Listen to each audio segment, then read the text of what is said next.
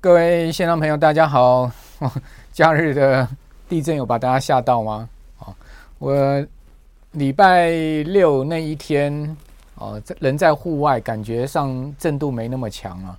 哦，但是呢，我礼拜天呢，哦，我去那个光华新天地啊，修我的笔电啊，我的笔电键盘坏掉哈，我在那边等修笔电呢，在呃九楼啊，哇，那个一阵晃起来，真的是。把大家都吓到了，然后旁边的餐厅啊，哦，很多人在吃东西，哦，大概下午，呃，我应该记得四点钟吧，三点多四点钟吧，哦，很多人在吃东西，哇，所有人的 东西都不吃了，全部跳起来，哇，真的是有够有够恐怖的哈、如果那时候是在电梯里面，我想真的是应该非常紧张哦，非常刺激惊险哈。好，那感觉起来这个连续的两次大地震呢，颇为不寻常哈。呃，中央气象局也讲说呢，诶，发生在台东啊，哦，这样的地震哦，哦，恐怕是过去没有测到的断层哦。那如果说呢是过去没有测到，而且是一个新的断层的活动哦，那我们真的要很注意后面可能呃频繁发生的地震哦。那这个地震呢，对整个产业当然一定会造成影响啊，因为毕竟台湾是半导体聚落哈非常密集的地方啊，好，尤其是呢从北。到中部到南部哈，现在都有半导体的聚落。那各位都知道，半导体哈，它其实呢是需要非常高精密度的哈，都是到动辄都是到这个微米、纳米等级的哈。那个机台啊，哦，绝对不能是呃因为摇晃啊而出现了位移哈。如果机台出现摇晃位移的话，就要重新的。呃，关机哈，重新的 tune 好，重新的调整，那再重新开机啊，在整个调整的过程中会花费非常多的时间，而且呢，像晶圆代工厂，它正在制作的晶圆哦，都可能会报废哈，哦，所以一旦停电或者地震哈，其实对台湾整个产业的影响都非常的明显。不过哦，这次的地震似乎对整个半导体产业并没有那么大的影响了，哦，不过我们还是看到了有人命哈因此而损伤，哦，这件事情也是呃在这次地震上面看到。呃，重大的损失了哈。另外，哦，整个台呃台东的这个地震哈，呃，影响最大的其实是花莲哈。花莲的玉里受灾的情况非常的严重。好，我们可以看到，呃，桥断了哈，大楼倒了哈，这样的一个受灾的情况也是呃最近几年来比较少见到的状况。哦，这个告诉我们呢，在承平时期啊，哦，台湾。呃，看起来似乎很多天灾没发生，今年台风没有进来，或者连续三年都没有台风登陆的状况。哦，承平时期大家感觉没有天灾，但是一旦发生天灾，这种威胁啊，哦，也是非常的大的哈。哦，所以人我们常讲嘛，哈，居安要思危，居安要思危。我觉得这个居安思危不只是在天灾上面哈，甚至在呃我们的投资，或者是说呢，在。呃，政治经济情势上面，我们都应该要居安思危哈。呃，台湾不但是处在一个地震密集的地震带上面哈，哦，再加上还也是有火山嘛。哦，另外呢，呃，政治情势各位也都知道，美中冲突之下，台湾夹在中间哦，哦，整个各政治情势上面看起来这几年也是越来越不安定。哦，那投资上面呢，哦，今年股市的持续下跌，看到哦，今天加权指数呢再吃了一个。明显的黑 K 棒，哦，那早盘呢是一度是开涨哈，呃六点哈，最高涨过二十四点，哦，但是呢中场是收跌一百三十六点，收在全日的最低点哈，指数呢是跌破了一万四千五百点大关，哦，今天收在一万四千四百二十五点，哦，成交量说到两年来的最低量，连一千六百亿的量都没有，好，这个再怎么跌量也不出来，代表跌下去也没有人要接手。那这个盘变成是一个僵尸盘的话，就非常麻烦了哈。那为什么会变僵尸盘呢？因为有人为机制的干预嘛。大家知道，七月十二号国安基金进场之后呢，啊，这个盘势呢由这个国安基金在主导哈。但是呢，国安基金的力量啊再大，好，它其实也不可能违逆啊这个国际的大势。好，国际的大势，经济往下行啦，哦，包括企业获利往下修啦，哦，包括台币持续的走贬啊，哦，那这些经济跟金融市场的大势。国安基金五千亿怎么去违逆呢？所以即使他人为干预，他都不可能去违违逆这个现在目前正在走空的一个大势哈。比如各位可以看到，像今天哈整个呃台币的这个收盘呢，再贬了五点七分哈，呃见到了三十一块三，好接近三十一块四的汇价。那这样台币持续的走贬，好今年贬幅已经达到了超过一成的幅度了。那你想看外资怎么可能不卖股票？那外资卖股票，国安基金怎么去挡？好，权值股怎么去挡？好，所以在这样状况之下，你可以看到啊，股市今天又是一根黑 K 往下掉的状况。那至于说一万四千点的底部能不能保住啊？哦，也不无疑问哈。可能就算有国安基金在那边想要力撑啊，也不如这个疑问，说一万四千点到底能不能保住？那今天的标题呢，呃，有跟大家讲说呢，高盛啊，现在看扁美国的经济，高盛是一个落后指标吗？哦，先前呢，呃，高盛相对乐观，那怎么？在这个关键时刻上面，好，联准会这个礼拜即将做出最新的利率决议上面，高盛在上周啊发布了个报告，很看空啊美国的经济跟美国股市啊，这到底怎么回事？高盛可是华尔街数一数二的大投行啊，好，现在华尔街的大投行从高盛哦到美银全面看空美股，看空美国的经济，唯一剩下还比较偏多的只剩下小摩了，好，大摩其实也基本上是站在空方的，华尔街集体大。投行啊，都弃界投降了，集体看扁美国经济啊！大投行想要集体出逃股市吗？还是呢？大投行想要把股市压低了，逢低进场呢？哦，到底我们该做何思维呢？好，这个今天啊，用呃二十分钟的直播来跟各位谈谈我的看法哈。那我们首先来看到这个上周的股市的行情啊，美国四大指数啊，上周的这个跌势非常重哈，呃，几乎全周下。每天下跌哈，那大家看到中场哦，四大指数的跌幅都超过四趴，连道琼都超过四趴，这是很少见的啊，这么大的跌势。而且呢，美国股市三大指数道琼斯、标普、纳指跌幅超过四趴就不算了，不说了。好，而且呢，都跌到两个月的低点。另外，费半指呢，甚至更是跌到了哈这个呃快要到这个七月出来的低点。同时呢，费半指上周一周跌幅将近六趴，哦，半导体股票全趴。那重量级股票里面跌势最惨的是 Meta 哦，居然一周可以跌掉十四趴了哦。那 Meta 的股价哦，今年已经跌掉六成了哦。如果手上有脸书股票的人呢，真的是啊，这个可能是现在头很痛了哈。到底我的股票呃要卖还是要留好，还是要加码啊？上周全球股债市啊，这样经过这样一跌，不是只有股市跌啊，美美债呢跟欧债呢，殖率都大幅的上升了。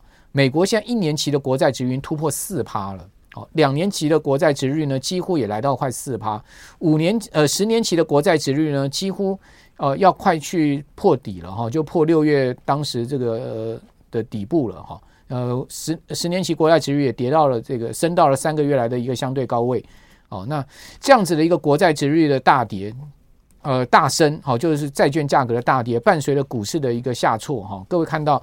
这张图上面告诉你，全球的股债市啊，上周一周啊，市值减损五兆美金之多，哦，这个是一个非常大的资本增蒸发啊。那几乎呢，这个市值又来到了今年相对的一个低档区了哈。那另外，美股呢，在上周五啊，有一档股票啊，出现了一个股价的大逃杀，好，就是联邦快递。联邦快递这家公司啊。跟 DHL 好，还有呢，呃，UPS 啊，这三家公司啊，可以讲说是全世界最大的三家快递运输公司。好，联邦快递跟 UPS 的年营收都将近千亿美金哦，这是一个非常大的这个营收数字。哦，DHL 的这个年营收也达到八百多亿欧元的一个规模哈。那联邦快递为什么会出现这么大的一个单日的下跌？各位看到这张图上面，好，一根这个灌下去哈，总共跌掉二十一趴。二十一趴，联邦快递的股价呢，跌掉每股四十多块美金哦。一天之内啊，大家知道它的市值减损多少吗？好，我算过一百一十四亿美金，三千五百亿台币的市值不见了，就一天就飞掉了哈。好，如果各位还记得两千年的时候啊，二十一世纪福斯啊跟梦工厂拍过一部电影啊，叫做《浩劫重生》啊。那男主角是汤姆汉克啊，他当时他所扮演的这个角色就是联邦快递的员工，他不是做了公司的这个货运。飞机往东南亚飞吗？哦，就在呃呃飞行的途中遇到了暴风雨嘛。哦，遇到了暴风雨之后，这架飞机就坠落在这个南太平洋上面了嘛。哦，那全部飞机上面的机组员全部都都都都遇难了，只有汤姆汉克一个人生还。然后呢，这个漂流到一个荒岛，哈，没有人的一个荒岛上面，很小的一个岛，他就在这个岛上面过了非常多年。好，唯一一个跟他作伴就是那个拟人的那个威尔森的那个篮球，对不对？最后他实在受不了了。哦，他决定说，与其在这个岛上面就这样子，呃，莫名其妙的死了，他不如呢拼一下，冲出这个岛，好，看看有没有机会。就带着这个威尔森，他自己做了一个木筏，就这样子冲出去了。冲出去的时候，在海上漂流了非常多天，哦，那到最后几乎没有水，没有食物，快死掉了。他在海上漂流，遇到暴风雨嘛，哦，也没有水，没有呃，没有粮食，快死掉了。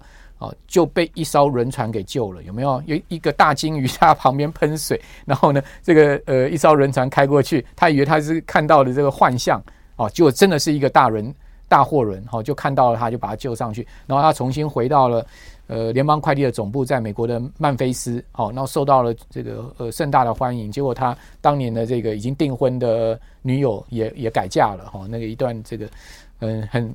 很挣扎的内心戏，哈，在最后 ending 的一个高潮，对不对？大家应该还记得那部电影。那部电影其实还蛮卖座的，哈，叫好叫座，哈。这个《浩劫重生》，我查了一下，它总共呃全球卖座在四十几亿美金哦，好，让这个二十一世福斯跟这个梦工厂应该算是赚了一票了。虽然说不是史上最好的卖座电影榜单上面没有这部电影，但是四十几亿美金也算是一个不错的卖座成绩。而且汤姆汉克还拿到了那个金球奖嘛，啊，也拿到了。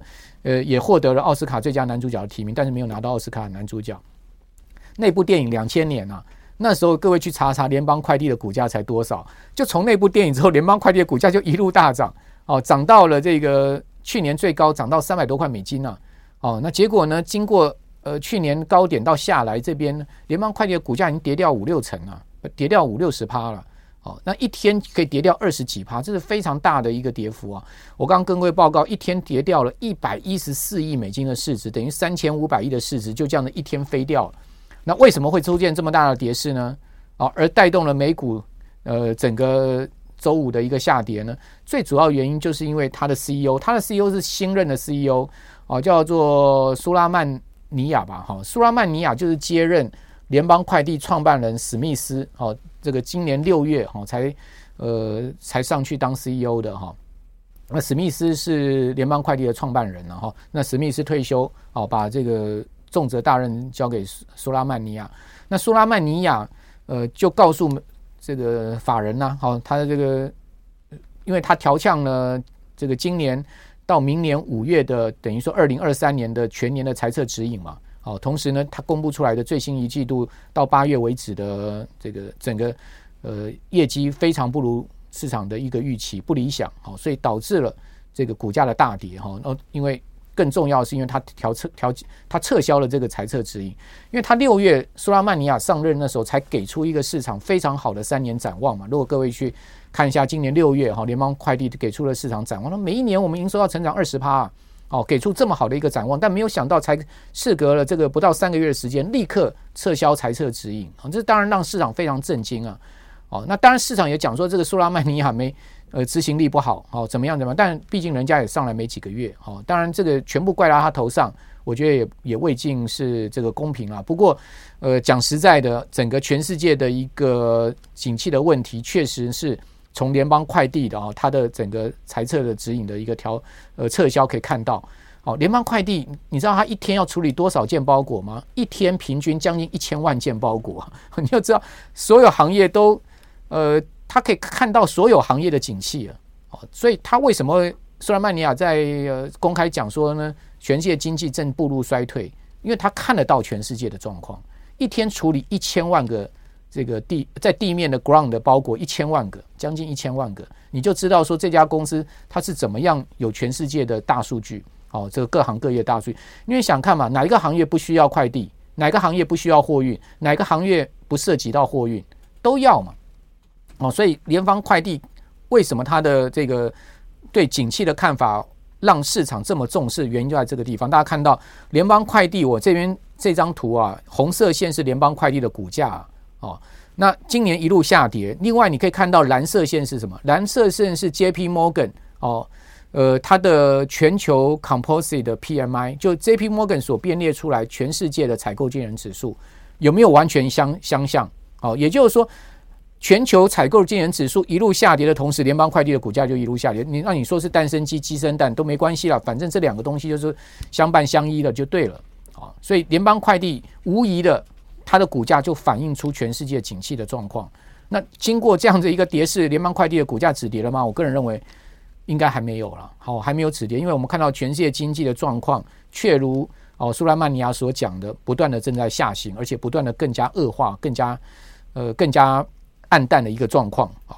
那联邦快递的股价的下跌呢，其实不是这个美股下跌的主因，但是它却是告诉我们整个美股下跌最主要的背景。哦，就是呢，在整个经济在下行的情况之下，哦，全世界各国央行因为高物价还要紧缩货币，哦，这个双面的紧缩在导致了后面可能经济的更加的疲弱。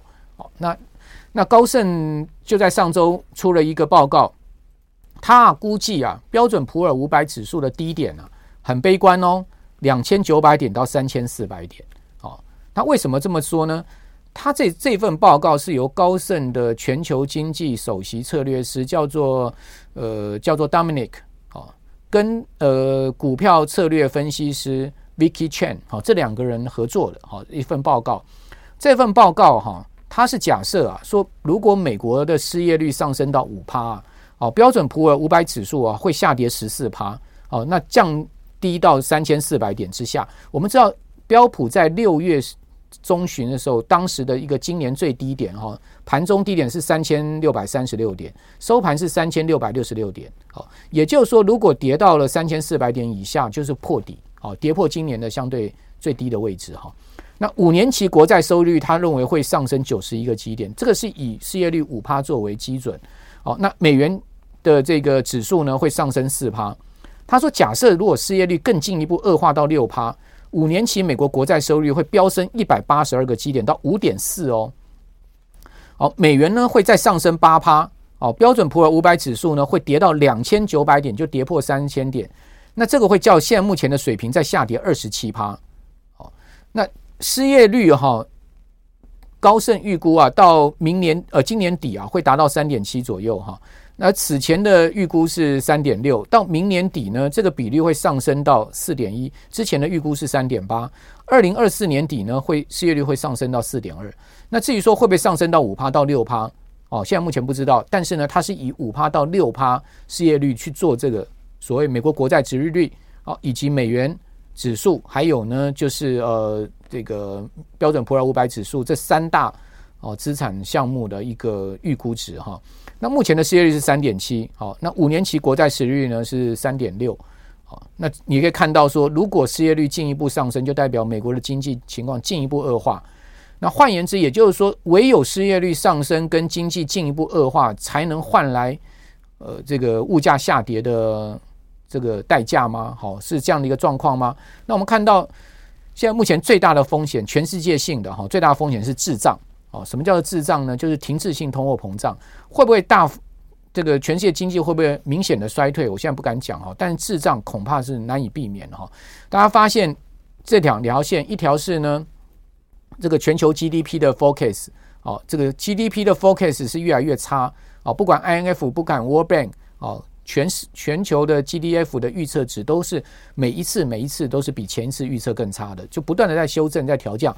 但是呢，这个全世界经济的这个 inflation 哦，大家可以看到通货膨胀确实越来越高。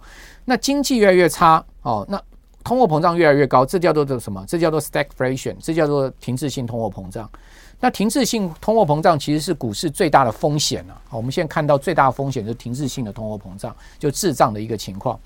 好，那高盛另外一个它的所谓的金融指数哈，各位看到这个。黑色线是什么呢？是 Goldman Financial Conditions Index，哦，这个就是高盛的金融指数。高盛金融指数它编列出来，就是让大家看到现在目前金融市场的这个情势。好，各位可以看到，哦，在呃那个发生疫情的当下呢，曾经飙高过一次，现在又来到了相对的高点。好，那个这个指数越高，代表越紧缩。好，所以大家看到说。从高盛的金融指数也可以看到，现在全世界的经济跟金融情况是越来越紧缩的一个状况。好，那刚刚我们讲说，高盛呢不但是给出了美股悲观的预期啊，同时呢，在上周它也大幅调降美国的经济预测啊啊，它预测明年美国的 GDP 增长率是只有一点一，那之前的预估值是一点五，那今年的 GDP 预估值呢是零，好，就零增长。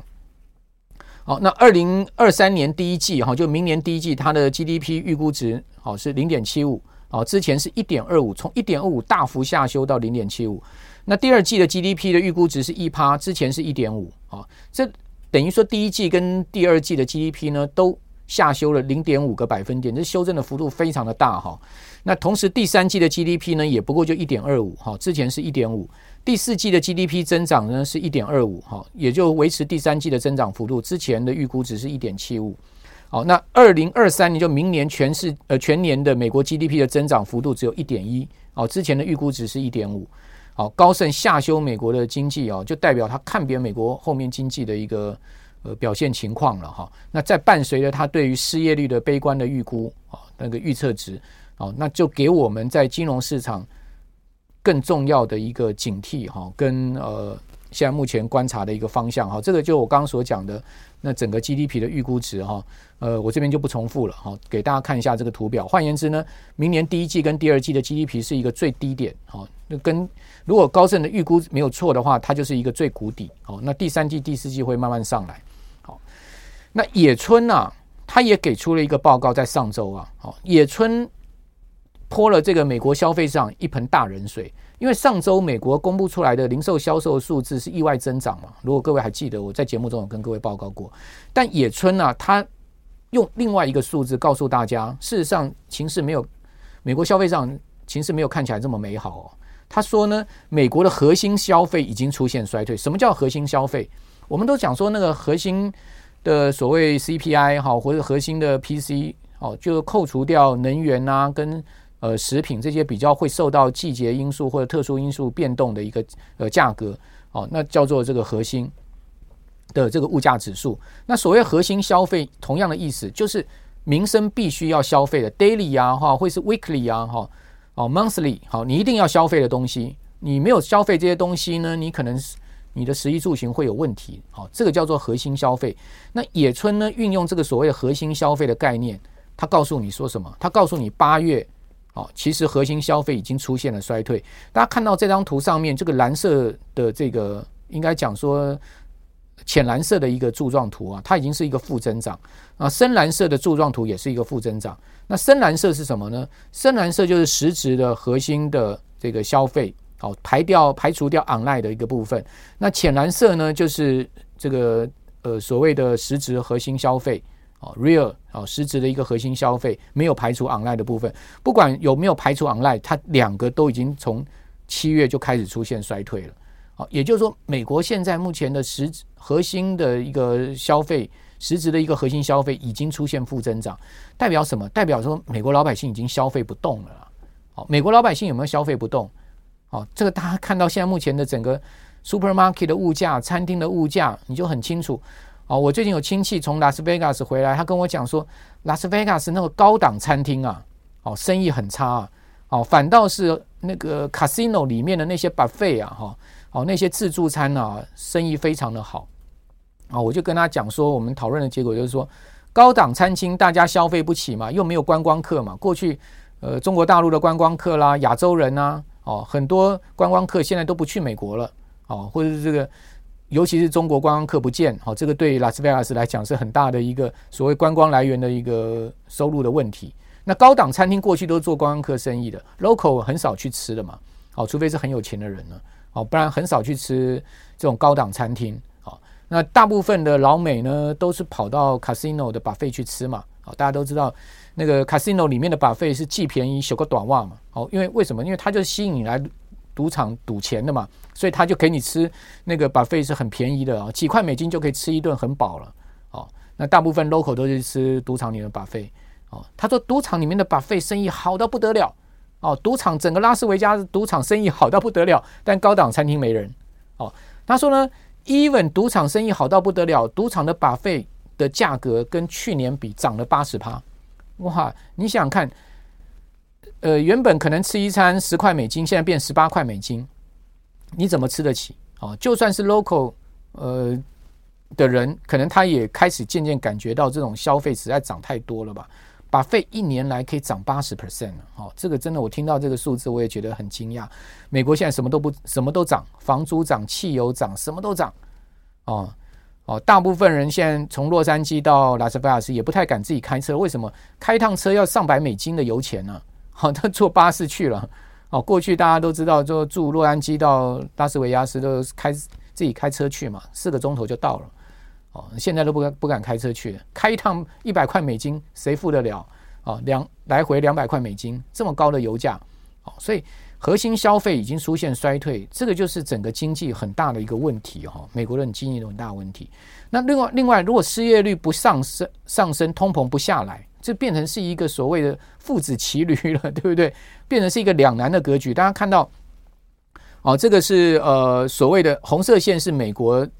现在我们看到所谓的那 private workers 的位置哈，跟 s e r i e s 就是说，呃，私营部门的薪水的一个情况，持续在大幅的增增长，增长的幅度在五趴左右，年比增长。好，另外呢，这个首请失业金的人数不断的下降。那首请失业金的人数不断下降，显示就业市场情况仍然是相当 tight 啊，就是相当紧紧绷了。哦，那在相当紧绷的之下，又推升了整个呃薪水的上升。整个物价又推升了薪水上升，造成所谓的螺旋通膨的一个物价推升薪水，薪水再推升物价的情况。好，那呃，首请失业金的人数又不上来，哦，所以联准会很头痛。那在这样状况之下，肯定这个礼拜升息三码是跑不掉了。哈，那升息三码，高盛现在预估什么？他预估呢，十二月跟十一月啊，会是个各升在两码。好，也就是说年底的利率就正式拉到四到四点二五了。美国的中性利率呢，大家都知道在二点五左右。超过二点五的利率啊，就会对经济造成明显的伤害了。那拉到四趴呢，对经济难道不会造成伤害？肯定造成伤害。那股票市场难道不会造成伤害吗？肯定造成伤害。所以为什么讲说现在一场完美的风暴？哦，那个这个风暴已经是在不断的这个暴风圈在扩大了。哦，所以在这样状况之下，你可以看到市场的资金就是奔逃嘛。哦，就是说不但是。高盛，好，或者说美银看扁美国经济，看坏美国股市，哦，甚至你可以看到美股美股的股债利差啊，已经创下十年来最大。哦，照来讲说，S M P 五百指数一直跌啊，它的 year 应该是上升的，确实也没错。哦，它的 year 是在上升。各位看到这张图下面的这个绿色线，哦，标准普尔五百指数的这个股利殖利率，它确实是在上升。这个股利殖利率上升，最主要是因为股价下跌。哦，导致了股利殖利率上升，但是呢，美国十年期国债殖利率上升更多啊。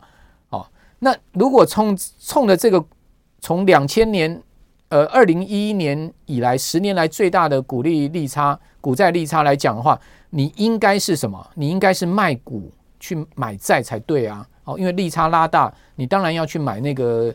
如果是以 fixed income 角度来看的话，来思考的话，你当然是应该去买债啊，而不是买股啊。是不是这样的一个意思呢？那也就代表什么？代表股票市场后面的抛售力道可能还没还没告终了，可能还更大了。哦，那在这样状况之下，股票还有可能被持续的卖出啊！啊，因为股债之间的利差拉到十年来最大。好，所以我今天给大家收集了一些资料哈，看了一些图表哈，最主要原因是要告诉各位哦，台股也不是莫名其妙下跌哦，even 有国安基金在场内护盘呐。哦，那呃，政府基金也不断的买进哦，公股行库也不断的努力的护盘呢。但是呢，指数它还是要走它自己的路，大盘是要走它的自己的路。那在这个情况之下，到底我们该做什么样的投资决策，不就很清楚了，对不对？哦，呃，也就是说呢，现金比率还是要一定程度的拉高嘛。哦，但是呃，相对而言呢，这个市场如果未来再继续进一步的下跌，比如说。呃，标普真的跌到了三千四百点以下，我个人倒觉得哦，哎，下一次大的好的这个进场时间点也慢慢接近了。哦，也就是说，经过上半年这么大的跌势，哦，下半年如果再持续的往下掉，哦，年底到明年的第一季、第二季，哦，这一段时间呢，我觉得我们可以开始慢慢看一些股票，好，慢慢开始找一些标的，不管美股、台股，哦，开始有慢慢慢越来越多好的股票价值的浮现。哦那现在呢，当然还不是一个绝对买进的机会哈。手上现金我们可能还是要持有多一点哦，但是可以开始慢慢要找一些标的了哈。毕竟今年也快过完了，马上进入到第四季了哈。就九月一过完，十月、十一月、十二月进入到第四季啊。明年呢，呃，第一季跟第二季或许好，全球股市在修正哦，但是呃，修正如果达到了。足足有十八个月的时间，就今年修正十二个月，明年修正六个月，足足有十八个月的时间，也确实达到了一个所谓的呃过去四五十年来一个超级大熊市的一个规模了。好，那这样的一个超级大熊市过去的经验，也的确是一个好的逢低买入的时间点哈，因为毕竟我们可以看到过去历史的经验告诉我们，走完超级大熊市就是超级大牛市来了，对不对？哦，但是问题就是说，在呃相对可以买进的时候，你必须要有现金嘛，你手上要有钱嘛。如果你没有钱，你没有现金，即使你看到一堆好股，你也没有资格跟条件进场啊，去逢低承接他们。现在不急，好，我要跟各位报告，我们看到整个状况还是在持续的一个暴风还在扩大的一个状况，现在不急。哦，那联邦快递可不可以买呢？哦，经过二十一趴的下跌，还可以买了吗？哦，股价经过这么大的一个跌势，哦，从去年的三百多块美金跌到了剩下一百多块美金，哦，可以买了吗？